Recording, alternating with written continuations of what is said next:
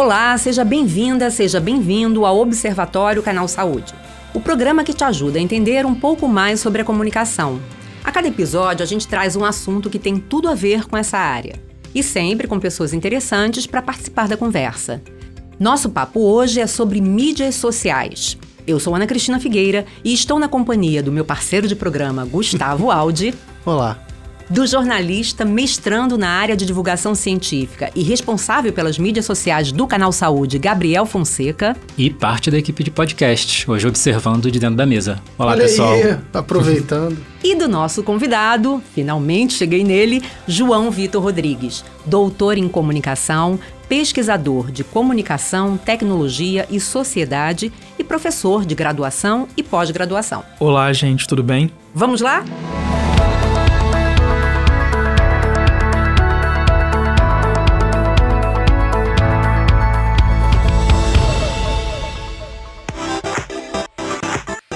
Simbora então. Eu sempre, eu tenho um hábito de, toda vez que a gente vai gravar qualquer tema, eu dou uma procuradinha na internet para ficar uma coisa bem popular, bem básica sobre aquele tema que a gente vai tratar.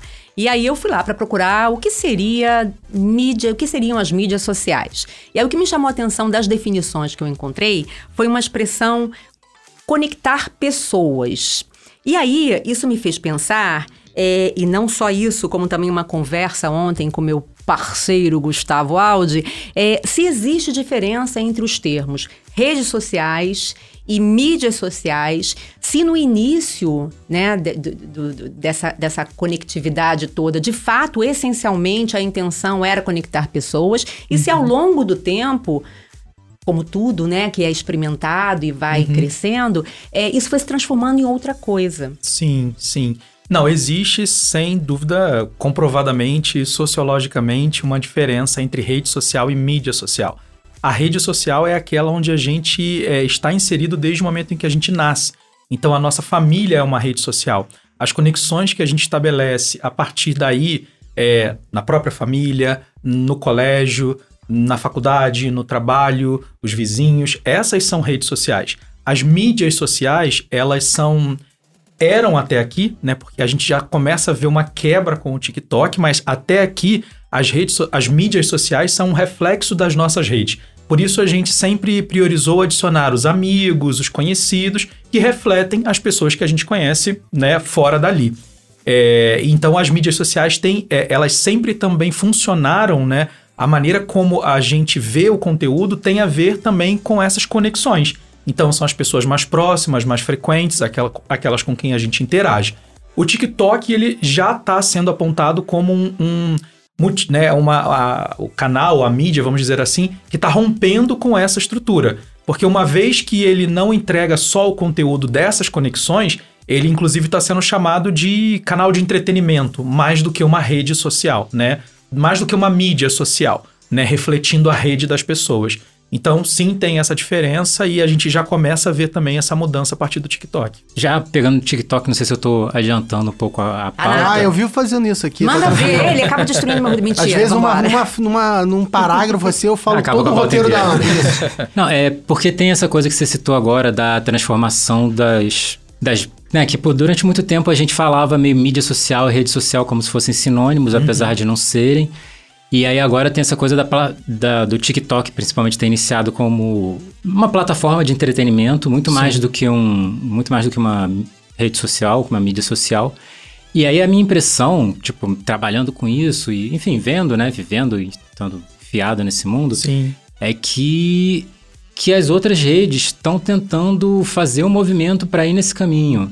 É o, o Instagram com Rios, é, nessa coisa da economia de atenção, de tentar manter a pessoa na, é, conectada o maior, o maior tempo, tempo, possível. E aí eu queria saber como é que você vê isso, como é que isso está Negócio, né? É puramente é. business. É, o negócio da mídia social é tempo, é atenção das pessoas. Então, a partir do momento, à medida em que as pessoas gastam horas ali, aquilo é a métrica mais importante para a mídia social que vende essa informação como uh, oportunidade para anunciante. Então, a, o que o TikTok fez, né, desde que ele criou esse algoritmo que ele patenteou, é, é, foi criar, foi romper com esse modelo da rede social é, e não se sabia, eu acredito assim, eu ainda não li nada tão profundo a respeito, mas não se sabia se isso daria certo, né? Porque o TikTok ele vem de uma outra origem, ele vem daquele aplicativo, acho que era Musical.ly, né? Que era uma coisa de música e tal. E ele foi tentando e deu certo, e as pessoas. A pandemia, eu acho que, claro, contribuiu muito, tempo é, em casa, disponível, é, acessando os vídeos, a forma como a gente consome esses vídeos no TikTok, eu acho que isso acabou levando ao sucesso do que é o algoritmo dele hoje. E as outras, claro, é, vendo esse sucesso, que é um sucesso de negócio, é de tempo das pessoas. Então, o Instagram fez esse movimento de vou fazer igual, né? Mas aí houve uma certa repercussão ali negativa quando ele falou vou copiar. É porque a disputa é isso, como você falou, é pela atenção das pessoas. E quanto mais horas dedicadas ali, mais espaço para anunciante, né? A gente tem um marco, a gente pode dizer, a gente tem um marco social e também tecnológico para essas mídias, quando elas começam, o que, que de fato é, alavanca e, e, faz com que essas mídias se tornem esse fenômeno, né, que ele que é mesmo? Olha, eu lembro, assim, eu acho que vou pegar da minha época de adolescente, assim, tal, indo para faculdade, mas acho que a primeira delas talvez tenha sido os fotologs, né? Tinha, eram, assim, faziam sucesso, uhum. era aquela coisa de fazer foto com a câmera é, com aquela câmera Cybershot, aí depois passar as fotos pelo cabo para o computador e aí publicar no Cybershot. E eu lembro que na minha época havia muitos é, perfis, páginas de, de, de, fotolog de pessoas que eram profissionais. Profissionais no sentido assim, tanto quanto hoje a galera faz com o Instagram, né? Uhum. Produz as fotos, edita, recorta, põe filtro. Aquilo também existia. Num nível um pouco menos avançado do que a gente tem hoje, mas existia. E os fotologs faziam sucesso. E aí dali eu acho que vem Orkut, né? E daí para frente, Facebook, Twitter e até o que a gente tem hoje. Então eu acho que aquele momento ali já começa esse misto de social, né, dentro da tecnologia, interação, pessoas, isso vai fortalecendo essa, esse reflexo da rede social. Eu acho que talvez esse seja um marco, né? A tecnologia, na verdade, ela funciona como é, ela é que ela alavanca essas coisas, ela possibilita essas sim, coisas. Sim. Mas essa necessidade de interação, de ser visto e de ver também é, é, é um, um ah, solo é, fértil, é, né? É, mas Unir as duas coisas. E eu acho que é do humano, né? Eu acho é que é das pessoas. É anterior. É anterior à tecnologia. Eu acho que a tecnologia só sustentou, apoiou, deu força, incentivou. E as pessoas hoje acreditam de fato que elas podem ganhar notoriedade, visibilidade, reputação, autoridade através desse conteúdo que elas compartilham nas, nas mídias sociais. Pelo que você pesquisa até agora, elas ainda podem? Porque eu tenho uma impressão, e, e pode ser uma impressão muito chutada assim, que o, as plataformas estão mudando os algoritmos e, de certa forma, tentando tirar um pouco do poder que influenciadores tiveram.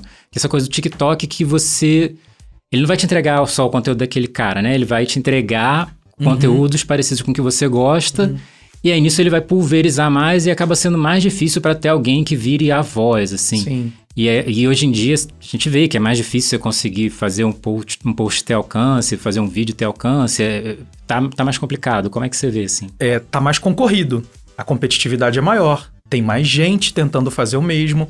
Mas eu vejo, assim, principalmente negócios que pensam, né, orientados por tentar vencer o algoritmo. Eu desistiria disso. Eu acho que não é essa a questão. Não hum. é uhum. vencer o algoritmo, é entender que aquela plataforma é uma plataforma de mídia. E como plataforma de mídia, ela exige investimento para aparecer. Então a gente consegue hoje aparecer construindo um conteúdo orgânico no Instagram, no TikTok, no Facebook? Sim, mas é, existe um desequilíbrio, principalmente de marcas, da expectativa de resultado. Ah, o que eu posso alcançar usando um canal de mídia social? Vou de repente ficar famoso, vender? Não, não é de um dia para o outro. Né? Isso demora tempo de construção, de reconhecimento. A própria ISAF, né? Eu uso sempre, já ela que teve aqui no último podcast com é, vocês. Queridona, eu, eu sempre uso a referência dela de uma entrevista que ela deu falando que quem valida a reputação dessas pessoas são é a audiência, são as pessoas que estão vendo, é, consumindo, né? Então, assim, é, eu acho que ainda é possível sim, respondendo a sua, a sua questão, Gabriel, é, é, é, é sim possível, mas é, é um esforço maior e assim tirar da cabeça essa coisa que é fácil, porque é online, porque fácil talvez estejam os recursos hoje em dia. Celular, é, esses equipamentos todos aqui de gravação, de edição, fotografia. O CapCut, né? Quem usa CapCut para editar vídeo é fantástico, né? Nossa. é, Canva para design, o pessoal adora, curte. Então é fácil o acesso ao recurso. Mas não é só isso, né? Tem que construir uma comunidade, tem que atrair a atenção, tem que envolver as pessoas, tem que ganhar essa, essa, uh, esse endosso, né? E como ela disse, é, quem valida essa reputação é a audiência. Então leva tempo. Ouvindo isso, Gustavo, eu estava imaginando aqui tem, isso tem a ver também com letramento, né? Porque quando ele fala em quem está querendo é, dominar o algoritmo, e uhum. você tem que entender, né, como funciona aquilo, né? E a gente não, vem falando é, sobre isso, o né? O letramento é importante não só para você produzir, quanto para você consumir, mas de um jeito que você não vai cair naquela lábia. Exatamente. Então assim, se você entender o algoritmo, você vai saber que ah, isso está chegando para mim por causa disso. Uhum. E o, o, produtor, né, o creator, que eles agora Sim. você tem que chamar de creator, né? Mas influencer é, gente, a gente tem que é, acompanhando é. esses termos. É, exatamente. O criador entendendo como o algoritmo funciona naquele momento, porque daqui, depois de um tempo vai mudar. Aí ele consegue ter um destaque maior. Uhum. Mas aí, tipo, pensando nisso, até essa questão de você diluir mais a questão do influencer ou do creator, eu acho que para a empresa, para o TikTok, para os donos, para a Meta, não sei o quê, independente de você ter um cara enorme e ter 200 mais ou menos, eles vão ganhar a mesma grana. Do mesmo jeito. Então, pra eles é melhor. Pra que, pra que ter um cara tão poderoso? Tipo, um, sei lá, um influencer tão grande? Uhum. Vamos, vamos fatiar esse negócio aí, eles vão ganhar a mesma coisa. Internet é nicho, né? Então, muito melhor você ter vários pequeninos do que um grandão que não vai dar conta de tudo em termos Exato. de conteúdo. Exatamente, é. É bem por aí, assim. eles não estão muito preocupados, né? Com quem aparece mais ou menos. Assim, claro, na verdade, eles começaram a se preocupar à medida que hoje há uma pressão é, dos, próprios, é, dos próprios produtores de conteúdo, da sociedade em geral, de cobrar para que isso seja reconhecido como um trabalho e, logicamente, remunerado. Mas, de fato, eles nunca estiveram preocupados, eles estão sendo pressionados, né, para remunerar o trabalho dessas pessoas. Então, é, acho que é bem por aí. Eles não, não é muito a maior uh, coisa com a qual eles devem estar envolvidos no momento.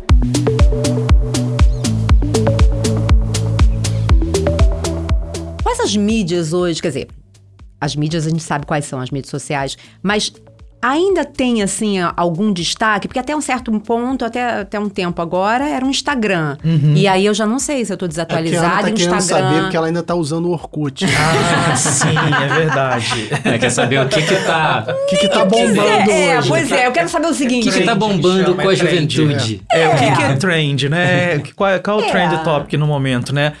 Olha, é, eu, eu tô vendo, assim, por exemplo, uma coisa que as pessoas não estão dando muita atenção, mas que é uma plataforma que está fazendo muito investimento, que é o Pinterest.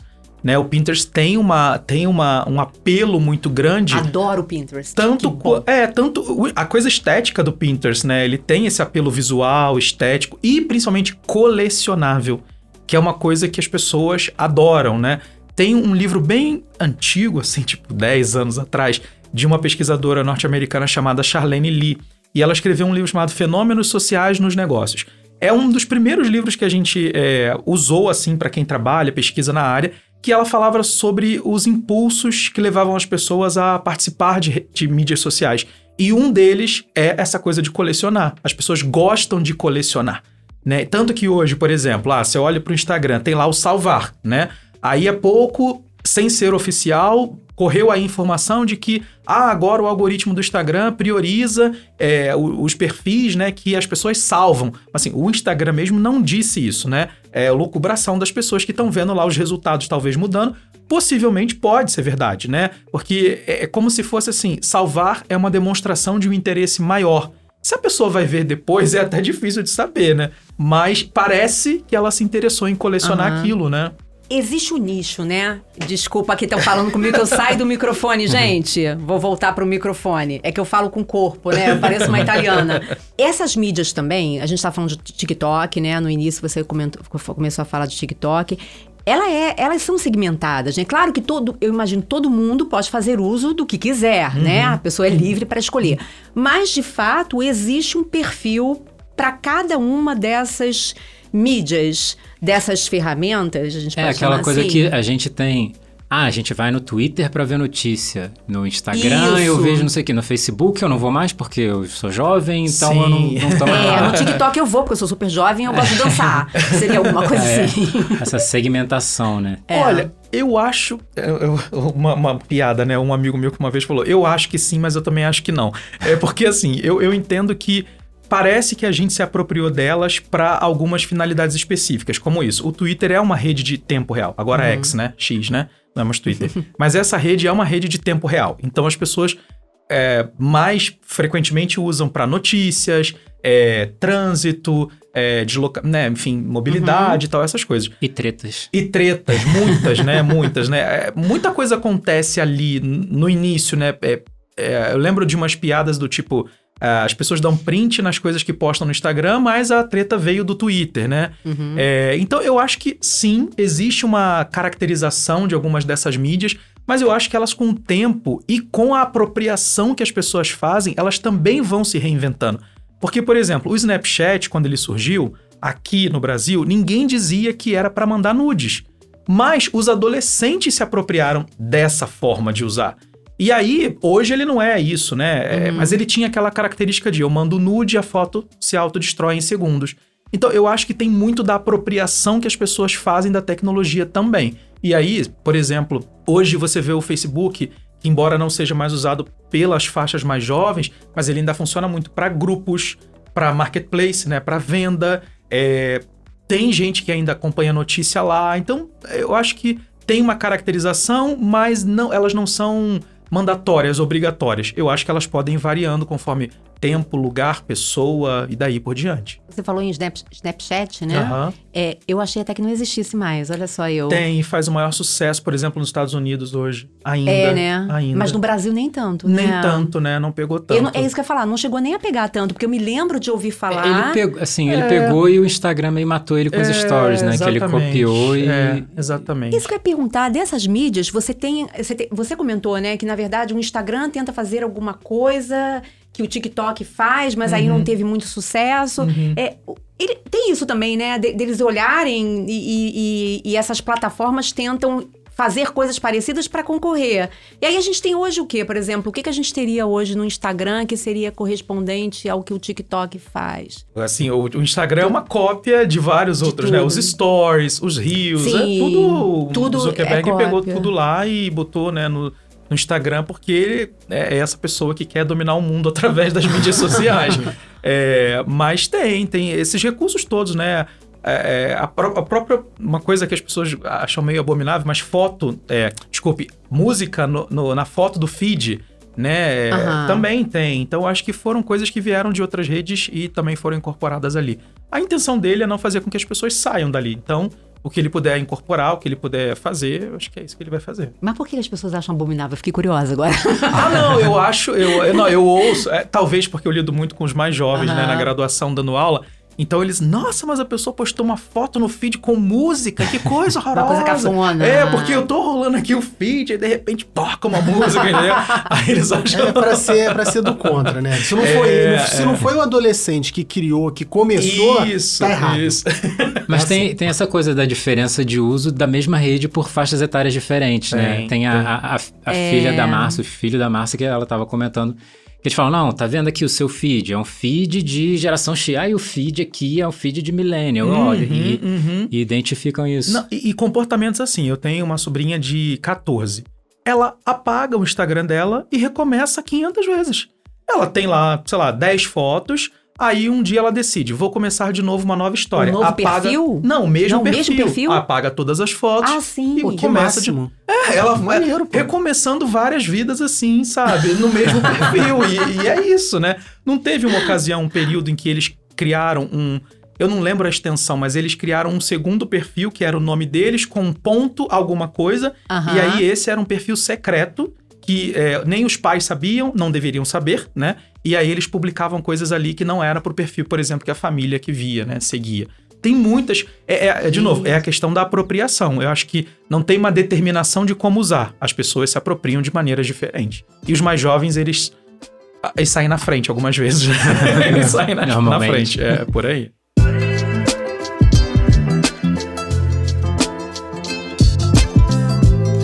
Essa coisa de agora as mídias sociais estarem num caminho de serem menos rede social, de virar mais plataforma de conteúdo.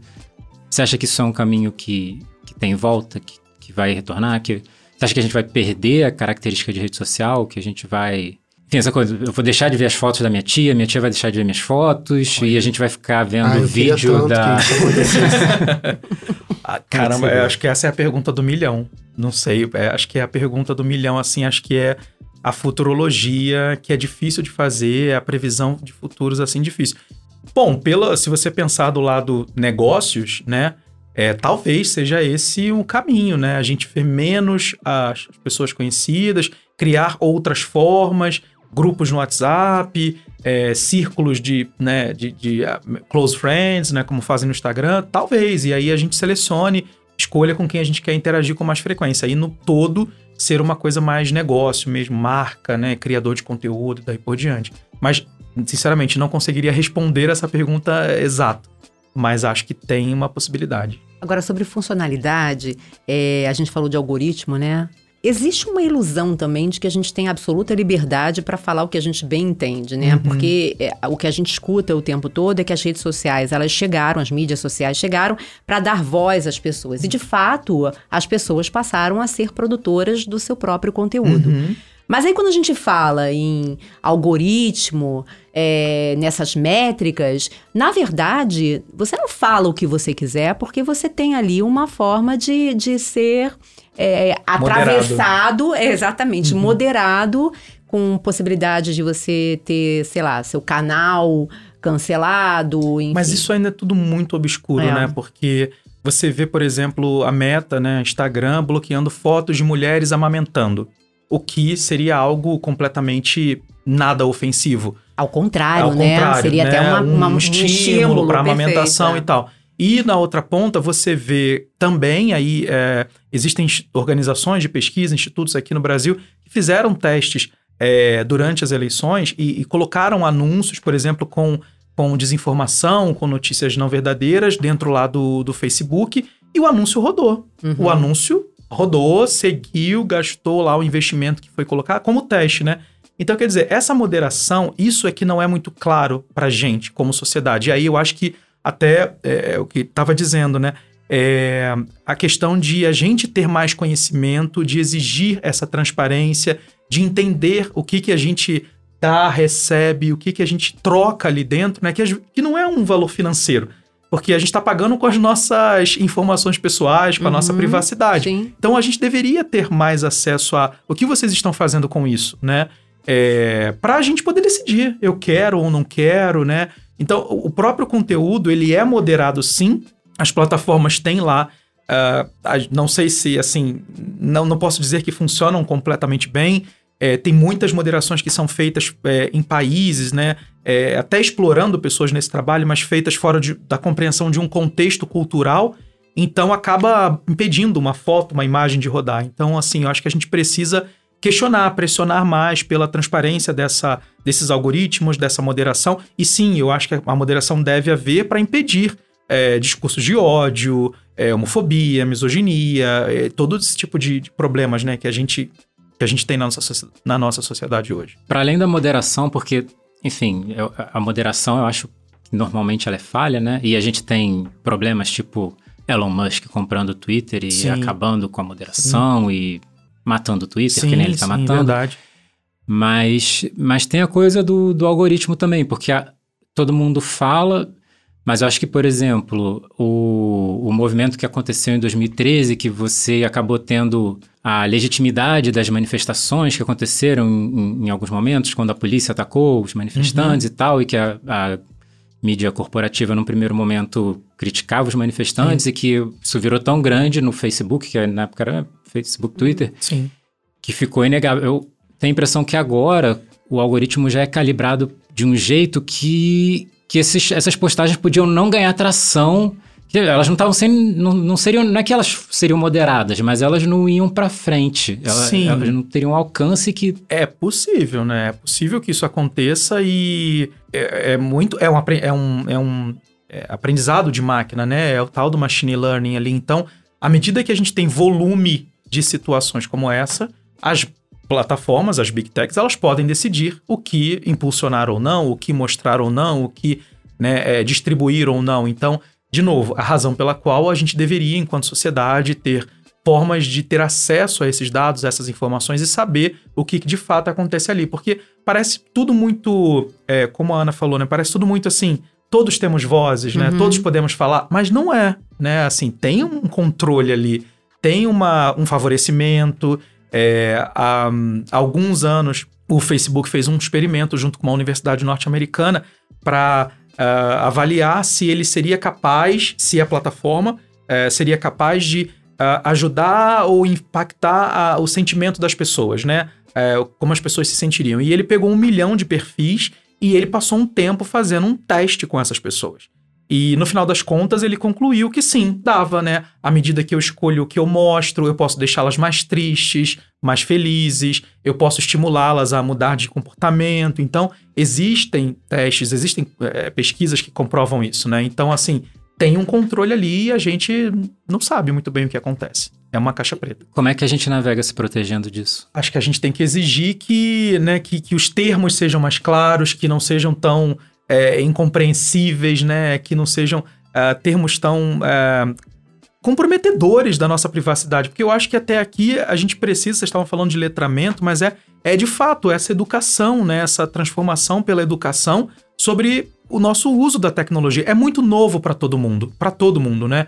Mesmo para os mais jovens. Então, assim, é, nas aulas, muitas vezes eu estou dando aula e quando eu falo sobre questões de privacidade, a privacidade para eles tem um outro sentido. É, uhum. Para eles, assim, ah, mas tudo bem, monitorar o que eu faço é ótimo, porque me mostra um anúncio personalizado. Mas é muito mais do que isso, né? É, é, há pouco também é, a questão de, de o Facebook estar tá usando dados de aplicativos de menstruação para saber né, quando as meninas estavam ali em fases é, dentro do período do ciclo menstrual. Isso também foi uma notícia uh, recente há pouco tempo. Então, tem uma organização aqui no Brasil chamada Chupadados que fez um levantamento sobre isso. Então, assim, é, a gente tem que a gente tem que cobrar, a gente tem que pressionar, a gente tem que querer saber, né? E, e contar com a ajuda dessas organizações que estão comprometidas em nos ajudar a tornar isso um pouco mais transparente. Até tentando, não respondendo, claro, mas vendo essa questão de, ah, será, quando é que, será que isso vai mudar? Da mesma forma que a gente saiu de rede para mídia social, como é que se a gente vai voltar, eu acho que a gente vai vivendo de ciclo. Então, uhum. se eu tivesse que adivinhar, eu acho que sim. Mas para ter essa mudança, tem que ter vários fatores acontecendo ao mesmo tempo. Uhum. Um deles é a pressão popular. Sim. As pessoas meio que assim, cara, que eu não aguento mais isso. Para com isso. Ou seja, diminuir o engajamento. Sim. nesse tipo de conteúdo. Tipo, cara, eu não quero ver isso. Sim. Não quero que você faça isso. E uma pressão do governo mesmo, através Sim. de regulamentação. Porque aí você vai por uma frente legal e uma frente comportamental. Tipo, as pessoas não querendo mais isso, que aí diminui o engajamento, os caras perdem dinheiro. Perfeito. E o governo falando assim, meu amigo, tu tem que seguir essas regras aqui. Sim. Por causa disso, isso e disso. Não é da cabeça do governo sim. que tá lá tal. Na frente regulatória, sim. Enfim, é bem complexa também, mas na, na frente comportamental tem o problema que as plataformas são construídas né, engenheiros e, e, gente que estuda psicologia para fazer com que aquilo seja o mais viciante possível. Uhum. Então não é exatamente fácil, né? Não, não falei que é fácil, não, pelo não, contrário, é, não, vai ser é. difícil pra caramba. É. Mas a gente consegue ver, meio que assim, até desculpa o termo, mas ficar de saco cheio. Eu não aguento mais receber coisa negativa, não sei por quê. Porque o negativo, o polêmico, ele engaja. Uhum. Só que tem gente que já tá cansando. Eu, apago uma, eu apaguei meu Facebook, tem várias vezes que o meu Sim. Twitter também sai do celular, porque eu não aguento mais. Eu. Mas tem esse movimento. Só que. Notícia vai... caça-clique, né? Aquelas Isso. notícias caça-cliques. Assim, saiba porque Fulano não assistiu ao episódio do não sei o quê. Aí você clica lá para ver. Ah, porque eu estava dormindo. Né? É pura simplesmente porque era clickbait, né? Então, assim, você fica. Será que Fulano não viu, não sei o que lá? Aí você. Não, tava dormindo. Poxa, então assim, é simplesmente porque vai levar para um tra... vai levar tráfego para o site, o site é remunerado, né, à medida que tem mais anunciante ali, então é sim, eu concordo. A gente deve pressionar, a gente uhum. deve também, é, é, quem sabe, fazer um, um, mínimo movimento, uma força, um esforço para poder mudar isso, né? Para pressionar isso. Porque a gente está lidando com é, questão química mesmo no cérebro, né? Eu não sei se foi por querer ou sem querer que o Facebook, quando botou o botão do, lá de curtir, ele estava ativando a liberação de dopamina, por exemplo. Aquela coisa do prazer de você ser curtido, ser notado, Sim. não sei o quê. Deu certo, bota lá. E outra coisa que também começou a usar o, essa questão da dopamina, esse prazer imediato, rápido, o TikTok. Você vê um vídeo, passa para outro.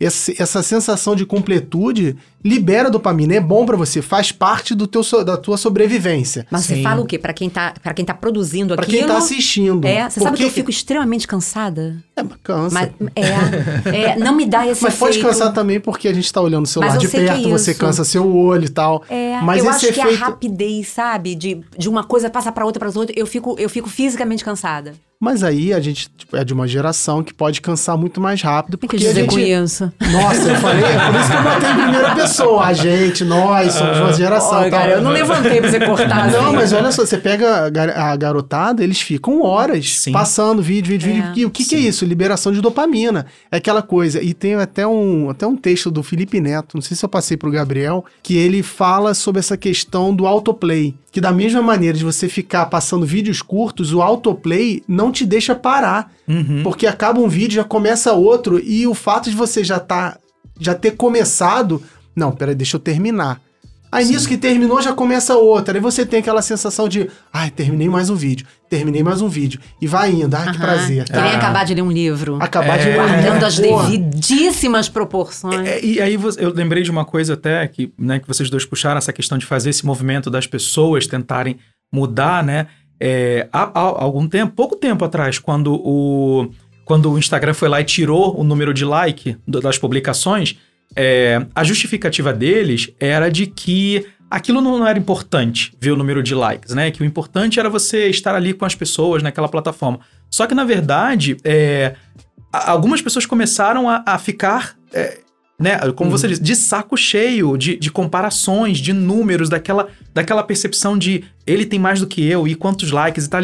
E aí aquilo se tornou, parece que acendeu um sinal amarelo lá dentro da meta e falou assim: se as pessoas desistirem da plataforma, vai ser pior elas saírem, cancelarem o perfil. Então eu perco enquanto negócio se elas saem daqui. Mas se eu esconder o like, né, talvez elas não deem tanta importância para isso. Então, assim, ainda tem isso, né? Quando a gente tenta se movimentar, quando a gente tenta fazer algum movimento, eles também percebem e falam: não, vamos disfarçar isso aqui de uma outra maneira, né? Para não parecer que, né, que realmente a gente está prejudicando a vida deles. Então, vamos tirar o like, ninguém mais vai ver. É, e voltar atrás depois, né?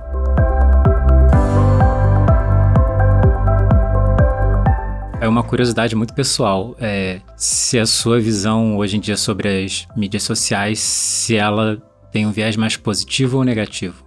É mais sombrio? Ih, é mais... Mas É isso porque é eu tenho um- ótimo. Não, mas foi muito legal você ter falado isso, porque inclusive isso está no roteiro. É porque isso. Porque. Não tem problema, não, tô achando Aham. ótimo. É, porque a gente tem essa tendência mesmo, quer dizer, as pessoas que discutem e tentam refletir sobre a, sobre a comunicação, sobre esses processos todos. Muitas vezes, a gente chegou até a conversar sobre isso, né, João, por telefone, é, acabam demonizando né, essas ferramentas todas como se elas só tivessem um lado nocivo e ruim, né? E aí a gente precisa refletir sobre Sim. isso melhor. Sim. Eu, eu, eu, eu amo. Eu amo o TikTok, tá? Eu uso muito o TikTok. Mas eu descobri várias coisas legais pra fazer dentro do TikTok. Assim, por exemplo, eu amo as receitas, eu amo as dicas de viagem, eu amo os restaurantes. É, eu amo. Agora eu esqueci o nome dele, eu sempre lembro, eu sempre falo dele, até nas minhas aulas, mas eu esqueci. É um cientista que tem um perfil, no- é, brasileiro ele. E ele cria as histórias do tipo assim: o que acontece quando o álcool entra no seu corpo? E ele faz todos os personagens. Ele é o álcool, ele é o cérebro, ele é o fígado, ele é tudo. o estômago. Então, assim, eu aprendo a beça com os vídeos dele. Então, eu acho que tem coisas muito legais. Né? É, a gente, quando trabalha, quando pesquisa, a gente começa a enxergar algumas perspectivas que não são tão positivas, né? Mas, é assim, o, o meu, a minha resposta para isso é: eu preciso ensinar as pessoas a respeito. Então eu uso o que eu aprendo não para demonizar né, as redes, as plataformas, mas para dizer a elas, olha, principalmente na- no meu papel enquanto professor é, na graduação, na pós, eu mostro para elas, olha, tá vendo? Isso aqui é consequência do uso que a gente faz, é, esse aqui é o negócio deles, vamos tentar mudar isso, vamos tentar, sabe, fazer algum movimento. Então, é, eu não tô nem de um lado nem de outro, assim, não sou super po- favorável, positivo, gosto, adoro usar, Twitter e TikTok são meus preferidos, e, mas assim, eu acho que a gente tem que abrir os olhos para esses aspectos que são nocivos e podem, sem dúvida, ser bem prejudiciais. Eu costumo falar, não falar, mas pensar pelo menos que o que faz as redes sociais, as mídias sociais serem tão maravilhosas é o que faz elas serem perigosas. Porque é muito fácil você criar e consumir. E é muito fácil você criar e consumir. Então você acaba criando qualquer Uhum. coisa, consumindo qualquer coisa. E assim, aí entra aquela coisa da democratização, que aí eu sei que vão criticar, vão me cancelar. Não vão me cancelar. não vão me cancelar porque eu não sou influencer, então tá tudo bem. Vão cancelar o quê? Não tem nem seguidor nenhum em Twitter, nem nada. Mas aí então acho que eu posso falar. É, eu não acho que qualquer um pode. Não é assim, qualquer um pode. Mas não é qualquer um que deve criar conteúdo na internet. Porque não está preparado, porque não tem a ética, não tem a responsabilidade sobre aquilo. Então, da mesma maneira que é fácil uma pessoa que tem o que falar, falar, também é fácil uma pessoa que não tem o que falar, falar. E aí, o que, como é que a gente separa essas duas pessoas? Não dá, você acaba consumindo os dois. E se uma falou algo que não era para ter sido falado, mas vai ou parece com algo que você queira acreditar, aquela ali tu já vai dar mais destaque. Aí engaja, aí ela cresce. Aí outras pessoas que pensam aquela coisa errada, não tô falando o quê, mas Sim. aí fica na cabeça de cada um saber o que, que é, vai criar também conteúdo, que vai ver, pô, pô, isso aqui é legal, olha, o cara acredita em terra plana também, ou pô, então deve ser verdade, vou lá falar também. Então essa coisa não é também, não precisa ser tão negativo quanto Humberto Eco de deu Sim. voz aos imbecis, Sim. mas também, também deu voz aos imbecis. É, eu acho que.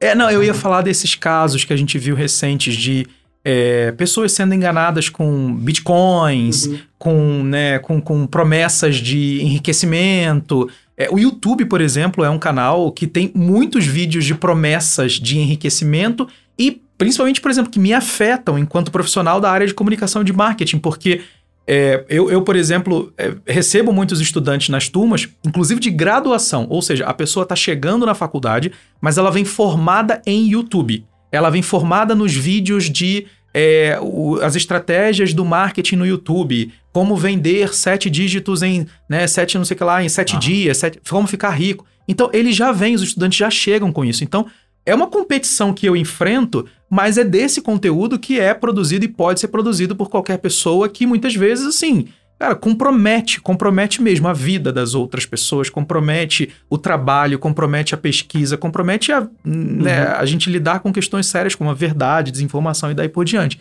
Então, sim, é, é isso que você falou. Sem ser totalmente Humberto Eco, mas, né, é, é por Pegando aí. uma carona nele. É, é, por aí. É. Não, e a gente sofre muito com isso, principalmente na área da saúde, porque aparecem vários profissionais de o cara, é, sei lá, nunca estudou, mas tá lá dando dicas de nutricionista, como o que você comeu, que não É. fazer dieta, Aliás, intermitente dieta. Profissionais não dá pra ver porque podcast a gente é raiz, a gente não filma, mas eu tô fazendo aspas com as mãos. Profissionais de Ditos saúde. que se auto-intitulam profissionais da área não são. E aí, como é que, como é que um cara. Eu não tô dizendo que ele é inferior ou não, mas como um cara comum, um Uhum. indivíduo É. usuário comum de uma rede vai saber que aquilo lá é mentira. E agora comprando o selinho azul? Ih. que Você compra no Instagram? Né? Porque, eh, de alguma forma, esse selo do Instagram, do Twitter, ele tinha um, um status de um, de um reconhecimento, de uma autoridade, né? Ele era dado a pessoas com algum realmente, de fato, valor ou né, peso Aham. ali na sociedade. E hoje as pessoas compram, né? Compram. Então você abre o Instagram, tá todo mundo com selinho azul lá, pagando mensalidade pro Instagram. Aí você. Nossa, que que essa pessoa tem, né? Por que, que ela é tão importante ter um selo azul? Não, ela pagou. Mas por isso que é importante a gente conhecer também, né? Porque é isso, quando você que tá ali, passando por aquele, por aquele perfil, tá vendo aquilo ali, e você conhece, você sabe que aquilo ali agora pode ser acessado, Uhum. alcançado e conquistado de outras formas, você já começa a pesar Sim, aquele selinho sim. azul, né? A fazer um discernimento. É, ele ali. começa a não valer. Ele, ele não vale mais Passa a não nada, valer né? nada, Porque perdeu o um pode significado. comprar. ele- Ele vale o quê? 20 dólares? 10 dólares? É, não tem esse vale, né? valor Eu monetário. não sei se vocês viram, mas o, o Twitter, X, né? É, permite agora que quem comprou o selo azul oculte. Né, que é para as pessoas não verem que a pessoa tem o selo azul. Né, mas ela fica com os benefícios de ser assinante. Que benefícios? Nem sei exatamente assim, sabe? É, É tudo. ver, ver os posts na frente, ter os seus É, posts é mais muito distribuídos, Tinha uma né? Época, é. pode ser meio que vai ficar datado provavelmente o programa, mas tinha uma época acho que o Elon Musk queria limitar o número de tweets por dia. É, ele limitou teve quanto isso, as teve pessoas isso. podiam ver durante Quando, um tempo. quanto podiam ver, é verdade. tweets Às vezes sendo o premium lá que ele É, coloca, você você, podia, não, você tá você liberado. podia. Aproveitando que estamos no Twitter e, né, com uma pessoa da área, threads. Vai viver? Qual a sua aposta? vai fazer frente? Você acha que o Twitter que, vai morrer? É, parece que tá lançando hoje a versão desktop, né? Hoje tá, tá saindo a versão desktop do Threads.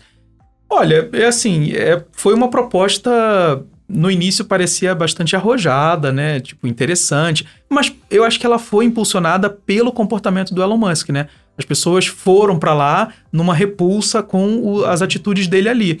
Mas é difícil, né? O Twitter é uma rede consolidada, né? É, tem muita gente que. Eu trabalhei durante um tempo, é, eu fazia análise de redes sociais, né? Que é uma disciplina é, dentro da sociologia também, e a gente transportou, a gente, eu digo, é, os pesquisadores transportaram para a internet. Então você usa um software é, que coleta as conexões e é, percebe as relações entre as pessoas, os perfis ali dentro. Eu usei isso em 2014, eu trabalhei no monitoramento da Copa do Mundo aqui é, da FIFA. E aí é, a gente usava isso junto com o pessoal da Federal do Espírito Santo, que ajudava a gente lá na agência a fazer, e a gente via essas conexões.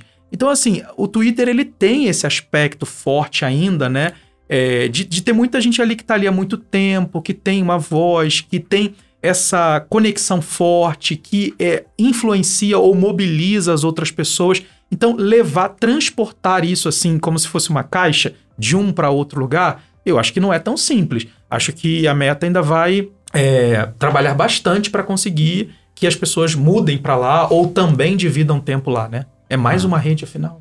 É, meu Deus, mais uma rede. mais uma, né? Maria. É mais no final, uma. são poucas são poucas corporações, né? A gente está falando o quê? De duas, três... Meta, X, é, TikTok, ByteDance, né? Uhum. Pinterest. São poucas. São poucas, são poucas né? Que, que dominam. E sendo que dentro dessas poucas, você ainda tem aqueles que tipo, uma meta que, que meio Instagram, que abocanha, né? né? Uma, Facebook, uma... WhatsApp. É praticamente uhum. um conglomerado ali, né? É. E, e, essa coisa, de novo, da privacidade, né? Durante a, a pesquisa do doutorado, é, eu, como as, as jovens, né, com quem eu trabalhei a pesquisa, as interlocutoras, elas falavam sobre essa questão da ligação dos dados entre essas três redes. Então, por exemplo, um papo iniciado num aplicativo de namoro, é, que depois puxava a conversa para o WhatsApp, é, que seria uma coisa pessoal, é, pouco tempo depois essa pessoa aparecia como sugestão no Instagram ou no Facebook. Ou seja, ele está usando, né? Porque ele tem o seu número, ele sabe claro. ali que, né, que rede que você tem cadastrado com aquele número, então ele está usando. Então elas me relatavam isso. Ah, eu pô, chamei a pessoa para conversar no WhatsApp, que era uma coisa privada, não queria mostrar uhum. meu, porque ele, elas fazem avaliação pelo Twitter, né? é bom, não é, serve, não serve para mim e tal, eles olham no Twitter. E aí, eu não queria mostrar, mas depois aparecia no Instagram lá, ó, sugestão de fulano. Cara, como é que, como é que né, me descobriram? Então, tem essa questão também. A Meta é dona de uma, né, de um, de um, não é um ecossistema, mas um grupo ali de, de plataformas que pode dominar a nossa vida, né?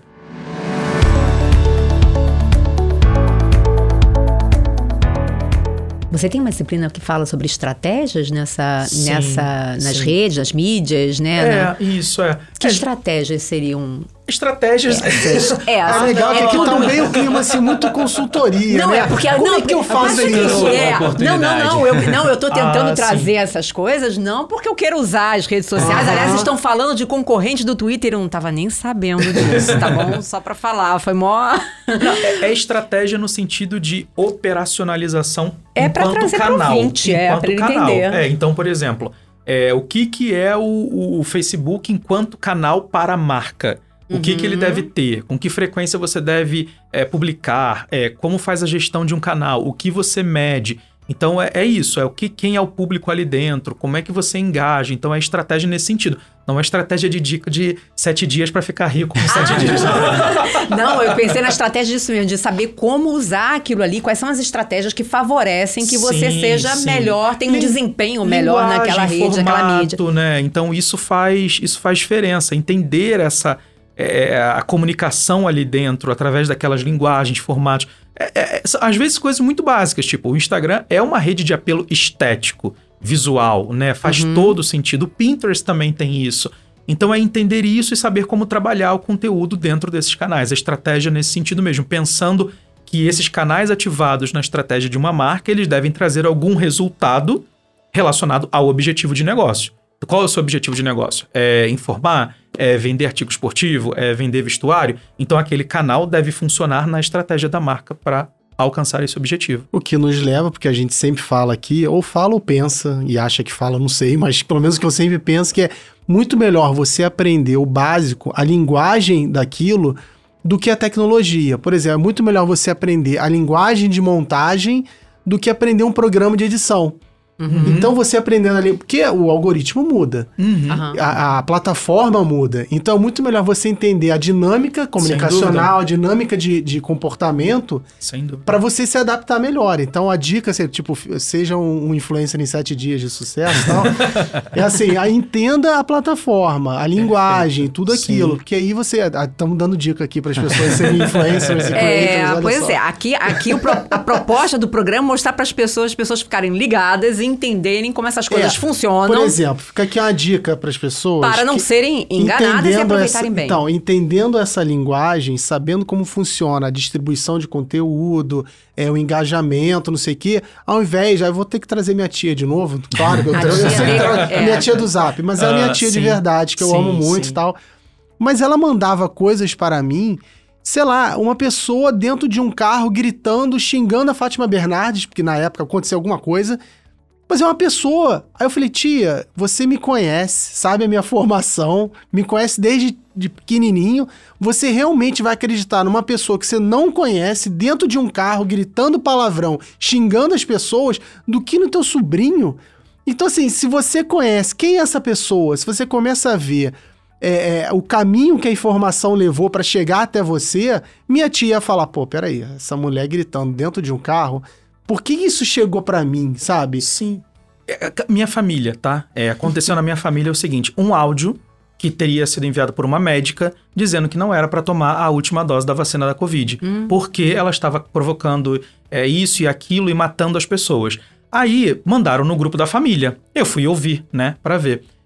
Eu não perguntei no grupo porque eu não tenho agenda para poder debater ali, sabe? Eu, eu, não, eu, prefiro conversar. Isso é tão 2022, não é? Não vou mais isso não tem. Aí eu, quando na oportunidade que encontrei com as pessoas lá de casa, eu falei: gente, quem é a médica? Cadê o rosto dela? Cadê o nome dela? Porque veio só um áudio assim: eu sou doutora Fulana, é, tô aqui comprovando para vocês que, olha, a vacina não deve ser tomada. E as pessoas acreditaram, acreditaram, entende? Então é, é grave isso, é muito perigoso, mas é, é, é assim, eu vejo é, o pessoal falar, ah, o pessoal 65 mais é quem mais espalha fake news.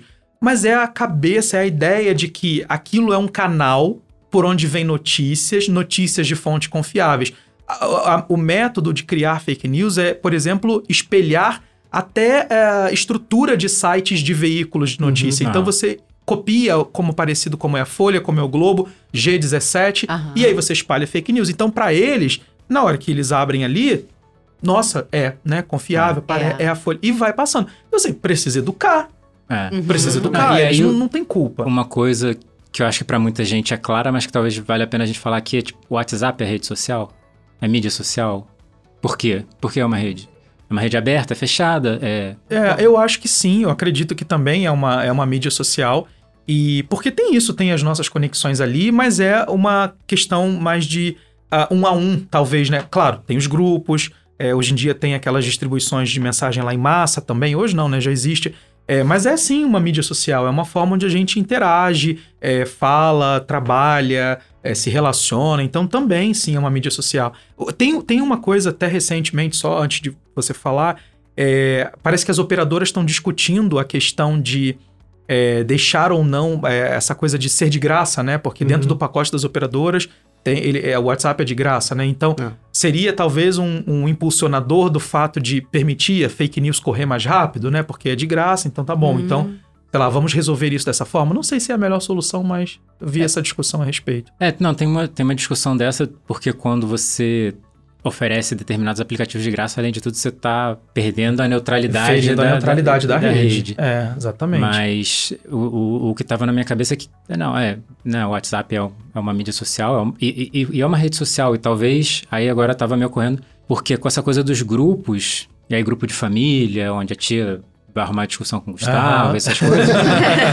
Mas é, tem uma, talvez ele, o WhatsApp esteja pegando de uma maneira mais restrita muito da coisa da rede social que a gente tinha raiz de Facebook, Sim, porque o contato um você, a um, né? É, o contato que você vai mostrar a foto de seus filhos para sua família e aí vai ver outra coisa e Uhum. É, eu acho que talvez seja isso, é esse contato pessoal, direto, né, sem intermediários, porque assim, quando você publica no Instagram, o Instagram não é seu. Você está alugando um espaço ali para um perfil para você. A distribuição daquele conteúdo depende da boa vontade do Instagram e da concorrência de gente que está anunciando para aparecer.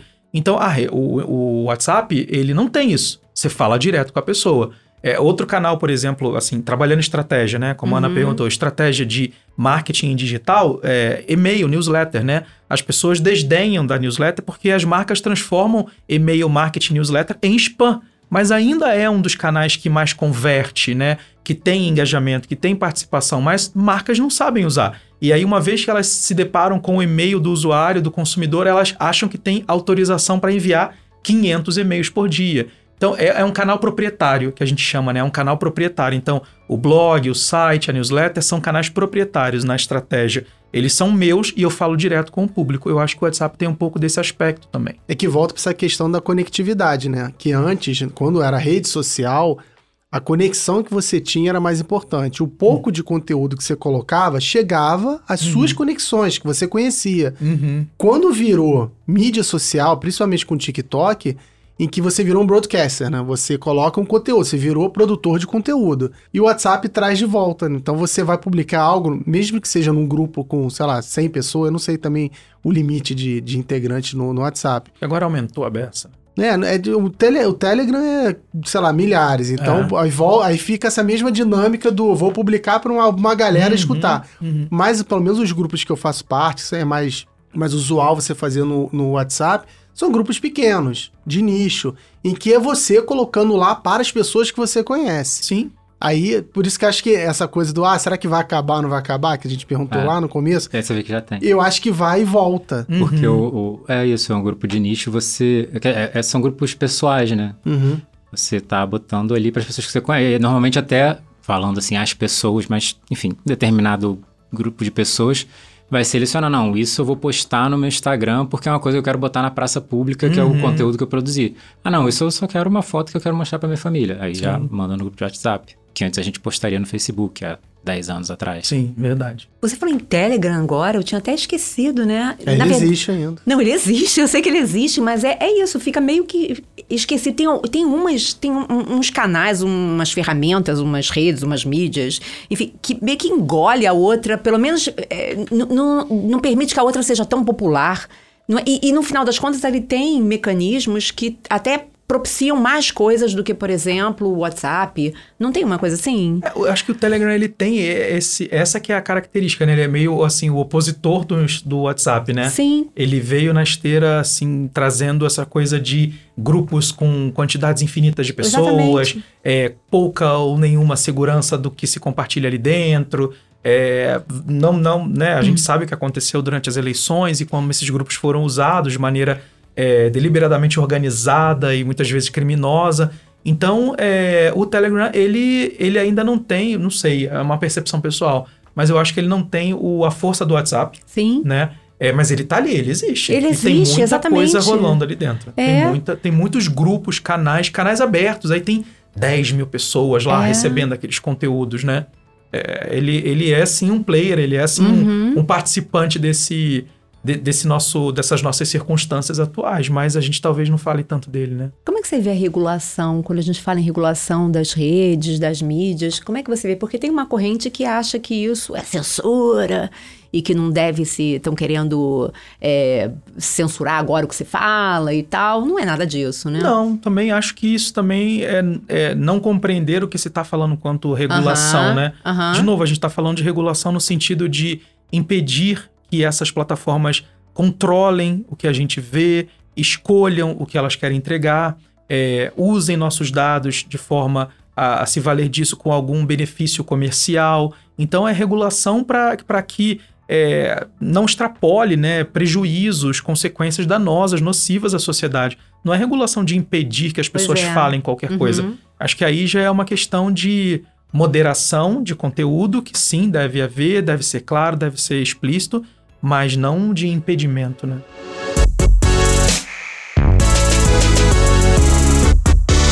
Mas eu queria, eu queria só. Aí é uma curiosidade minha, minha mesmo. Ah, a gente tá aqui o tempo inteiro usando o convidado queria responder falar- dúvidas pessoais. Não, Não, mas bem. não é, nem, não é nem dúvida, porque eu achei muito interessante. A gente falou sobre isso no telefone, por telefone, e depois eu fui também é, ver tua história, né? Te conhecer um pouco melhor é, pela internet. E aí vi os títulos das suas. Da sua tese, da sua di- dissertação. E eu adorei, assim, gramática da amizade, né? É. Foi a dissertação de Sim, mestrado. sim. E gramática do amor, que você até mencionou Sim. aqui, que foi a tua tese, que você falou que tinha um grupo de, de mulheres e tal. E, e aí, rapidamente, assim, o, e isso tá ligado a. As, as mídias sociais, né? Sim. O teu trabalho, tua pesquisa foi nessa, nesses ambientes, né? A dissertação mais do que a tese de doutorado, né? Porque a dissertação foi em 2011, 12. Aham. Naquela época o Facebook tava É, eu vi que foi no Facebook. auge é. do sucesso, crescendo muito. E aí a pergunta assim que me levou a fazer a dissertação foi: é, eu ouvia as pessoas comentando sobre, ah, mas aceito, não aceito, amigo, é amigo, não é amigo, amigo do trabalho é amigo no Facebook, faz sentido, é amizade, não sei o quê, que é o valor da amizade igual. Aí eu falei, "Puta, vamos avaliar essa hipótese, né? Assim, a amizade no Facebook é uma amizade?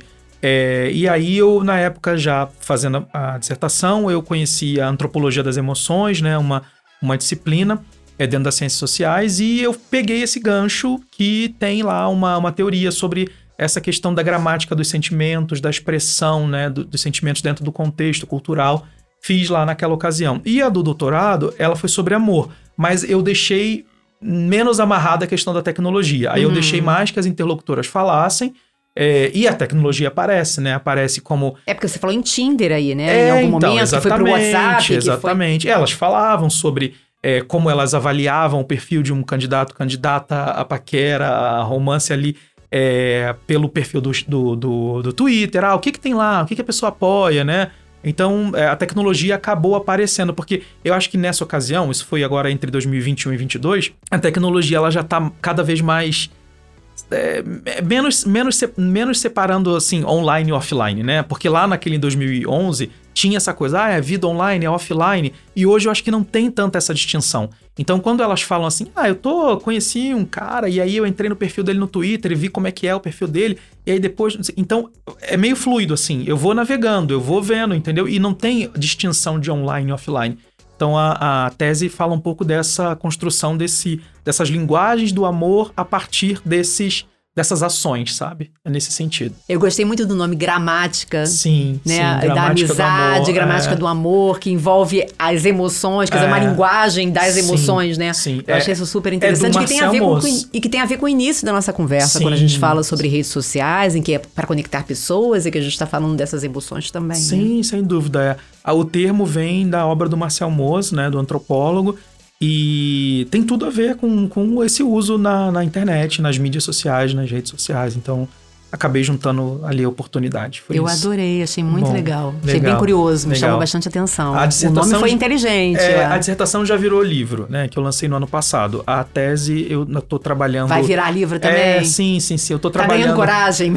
Olha, foram 10 anos para publicar a dissertação, porque É, eu imagino. falei, deixa lá quieto, uma hora ela vai aparecer. E foi ótimo, ano passado apareceu, aconteceu, lancei.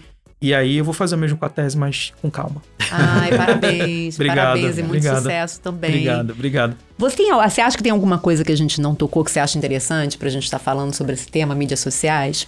Pra gente Não, eu fechar acho o que programa? a conversa fluiu, acho que a gente Fluiu, falou né? de um. né, Bastante coisa. Um pouco Eu Não, e tudo. tem muito o que falar ainda, né, cara? Tem. Isso é incrível. É, eu tô Vamos aqui. ter que fazer um Mídias Sociais 2. Eu acho. Não, dois, pela né? primeira vez o roteiro não acabou. eu fiquei assim, em vários momentos eu falei, eu acho que agora é a deixa pra eu falar sobre isso, porque tá tão interessante. Mas aí eu deixava a, a conversa aí. Mas eu acho que a gente deu conta, assim. Sim, Eu acho que a gente sim. falou bastante, Foi ótimo. né, sobre, sobre eu o tema. agradeço a Vocês- oportunidade.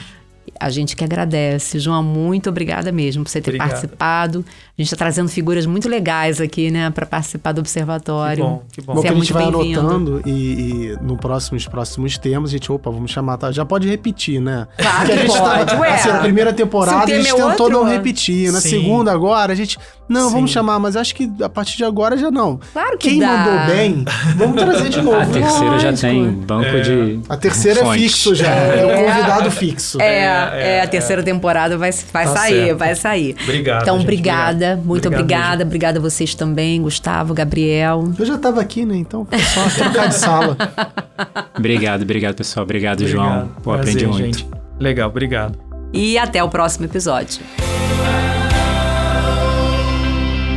Se quiser falar com a gente, você pode mandar e-mail para observa@fiocruz.br, mensagem pelo WhatsApp 21 99 701 8122 ou pelas nossas redes sociais. Além do observatório mensal, como este que acabou de ouvir, você pode conferir os drops semanais. São programas curtos que descrevem brevemente um tema a cada temporada.